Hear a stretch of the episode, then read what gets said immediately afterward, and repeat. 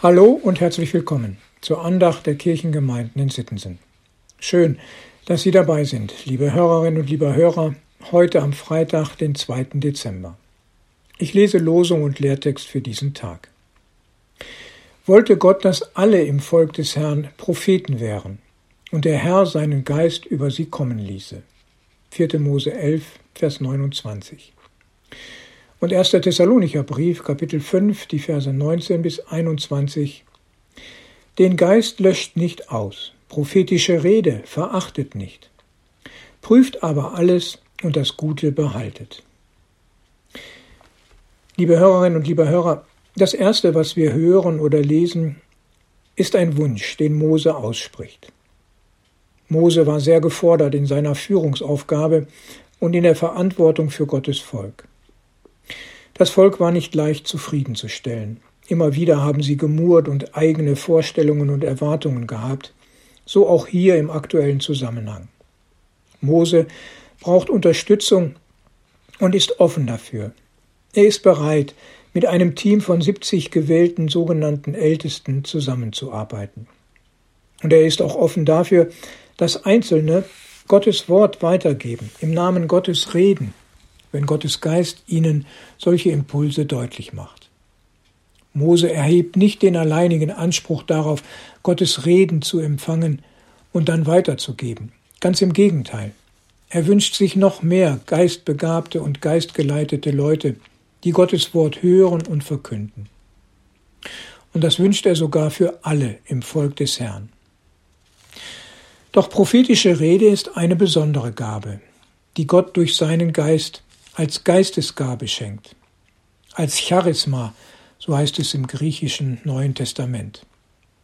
Wir Christen haben zwar alle Gottes Geist, der in uns wirkt und uns gerade auch Gottes Wort verstehen und seine Stimme hören und mit ihm reden lässt, doch neben dieser, ich sag mal, Universalrolle, also einer ganz allgemeinen Ausstattung aller, die Gott vertrauen und mit Jesus leben, also daneben gibt es noch besondere Gaben. Die Listen im Neuen Testament, die aufführen, welche Geistesgaben in den Gemeinden zum Vorschein kommen, machen deutlich, wie unterschiedlich und vielfältig sie sind. Wir Christen sind nicht alle gleich ausgestattet, was die Geistesgaben betrifft. Sie sind verschieden verteilt. Darum haben einige die Gabe des Dienens oder die Gabe der Heilung, andere die Gabe des Gebens oder die Gabe der Lehre und noch viele Gaben mehr. Und was Gott schenkt, sollen wir nicht verachten. Und wenn jemand die Gabe der Prophetie hat, dann soll er im Namen Gottes reden und wir sollen hören. Aber dazu gehört das Prüfen. Denn leider hat es dies in der Kirchengeschichte immer wieder gegeben und gibt es das auch heute noch, dass falsche Propheten auftauchen. Und auch in christlichen Gemeinden und Gemeinschaften finden sich solche, die wie die gesellschaftlich bekannten Verschwörungstheoretiker auftreten.